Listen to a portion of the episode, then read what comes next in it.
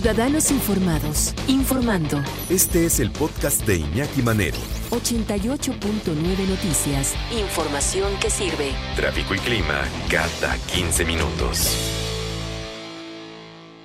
¿Qué es el ovario poliquístico? Vamos con una definición y después vamos avanzando con esto. ¿Se puede embarazar una mujer con ovario poliquístico? Vamos a platicarle, agradecemos mucho que nos tome la llamada en 88.9 Noticias a la doctora Edith Cervantes, ginecóloga, obstétrica y bióloga de la reproducción. Doctora, gracias por tomar la llamada. Buenas tardes. Gracias, Iñaki. Buenas tardes. Saludos a todo el auditorio. Muchas gracias. ¿Qué es un ovario poliquístico, doctora? Ovario poliquístico es una enfermedad de las mujeres en edad reproductiva que se caracteriza por una imagen típica ovárica de muchos pequeños quistes no operables de menos de un centímetro.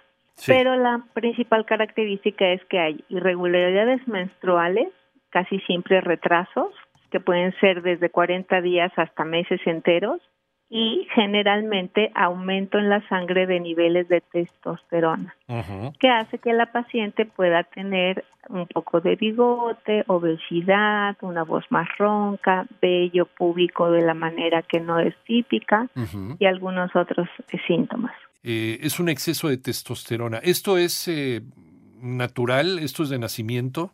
Sí, aquí. Fíjate que las teorías hoy más aceptadas, porque durante años no, no teníamos demasiada idea, es que durante el embarazo las mamás están expuestas a un exceso de ganancia de peso y ambientes dentro del útero con aumento de testosterona o derivados de testosterona. Pacientes que cursaron con diabetes gestacional en el embarazo o niñas que tuvieron retardo en el crecimiento, es decir, que nacieron con pesos muy bajos al nacer. Eso en general hace que haya una alteración a nivel del receptor de hormonas de todo lo que hace la función eh, femenina propia y de tal manera que no se manifiesta en la infancia pues porque no tenemos función hormonal. Pero cuando empieza la adolescencia esa disfunción en el receptor se hace evidente y lo más común es que sea por alteraciones menstruales. Pero el origen es que toda la producción de hormonas femeninas, principalmente estrógenos, no llega a su, digamos, a su último elemento. Y entonces se queda en etapas precursoras que es testosterona y sus derivados. Y eso es lo que hace que las pacientes no ovulen y en consecuencia se asocie siempre o la gran mayoría de casos con problemas de no poder tener hijitos. Eh, eh, esto aparece entonces, eh, por eso se llama poliquístico, porque son varios, varios quistes, pero ¿estos aparecen en, en, en, ambos ovarios, en nada más uno? En ambos ovarios. De hecho, hay mujeres que no tienen el problema y que podrían tener en el ultrasonido varios pequeños quistes, que el nombre correcto se llama folículos. Folículos. Y a veces los médicos dicen, tienes ovario poliquístico. Pero en términos generales, cuando hay más de 20 de esas pequeñas bolitas por ovario, entonces ya se puede diagnosticar y obviamente con alteraciones menstruales y alteraciones en la sangre de estos elementos que te contaba derivados de la testosterona. ¿Es fácil de diagnosticar o se puede dar un diagnóstico equivocado?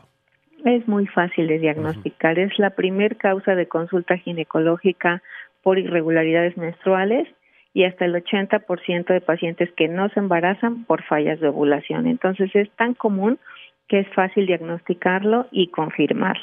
Alguien me preguntaba, doctora, ¿tiene que ver el estilo de vida eh, en este ovario poliquístico o no?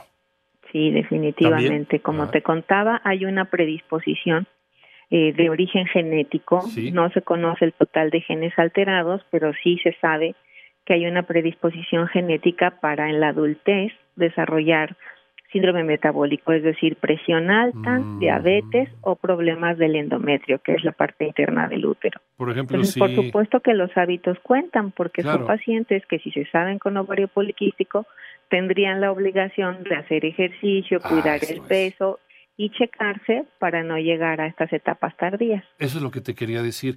Si, si sabes, si en la adolescencia, cuando empezaste a menstruar, te diagnosticaron? Porque eh, por lo que me dices, se diagnostica por lo general en la adolescencia, ¿no? Cuando, cuando empieza la menstruación. Eh, si sabes que tienes esta condición y fumas y bebes y no haces ejercicio y, eres sedentaria, pues entonces tienes mayor probabilidades de estar arrastrando este problema por el resto de tu vida. Que el problema se va a arrastrar, eh, como bien lo dices, o se va a tener, porque no se cura, se controla. Se controla. Pero más bien se va a complicar con enfermedades crónicas. Ya. Entonces el tratamiento, desde luego, depende de la edad de la paciente. Si es joven, que regle puntualmente y que clínicamente no esté con obesidad o hirsutismo, que es el nombre de estos vellos incómodos en la carita o en el cuerpo. Si es en etapa reproductiva, que pueda ovular y embarazarse, y en etapas tardías evitar, por supuesto, diabetes, hipertensión o cáncer del endometrio. Entonces, bien cuidado, llevando una vida sana, llevando una buena revisión médica.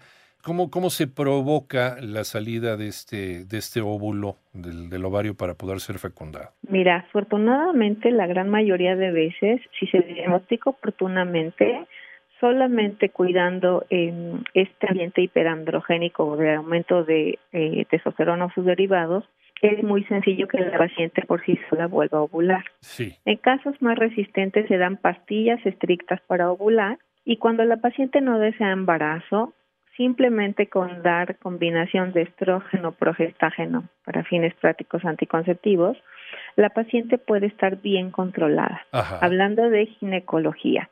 Pero un tratamiento eficaz demostrado es el uso de un medicamento que se llama metformin, que es un coadyuvante en el tratamiento de diabetes, pero que ha em, demostrado beneficios muy, muy grandes desde la adolescencia y desde luego en la etapa adulta. Eh, eh, entonces, eh, una mujer puede llegar a, a, tener los embarazos que desee, aún teniendo esta condición de ovario poliquístico, si lleva un buen seguimiento por parte de su médico si es posible, por supuesto en la minoría de casos, porque también los hay, este, existen alternativas como fertilizaciones in vitro, claro. artificiales, pero aunque es una posibilidad eh, exitosa, no son la mayoría de pacientes quienes deben llegar hasta allá. Claro, no afecta ya una vez que la mujer está embarazada, que se hizo la fertilización, eh, del, del, óvulo, eh, no, este, esto, este ovario poliquístico no afecta en nada ya el crecimiento del bebé. Sí, recuerda que te comentaba que ya hay una predisposición genética para hacer diabetes o hipertensión. Ah, Entonces, por supuesto que el embarazo de pacientes con ovario poliquístico debe ser estrictamente vigilado para que no se desarrolle diabetes durante el embarazo o preeclampsia. Sí se puede considerar como un embarazo de alto riesgo. Sí. Entonces hay que tener, hay que tener mucho cuidado. La cirugía no, no está indicada para este tipo de ovario poliquístico, no se puede retirar con cirugía. Ahora no. Estuvo hace muchos años se quemaba el ovario tratando de quitar esos pequeños quistes, pero hoy sabemos que eso afecta más que mejor.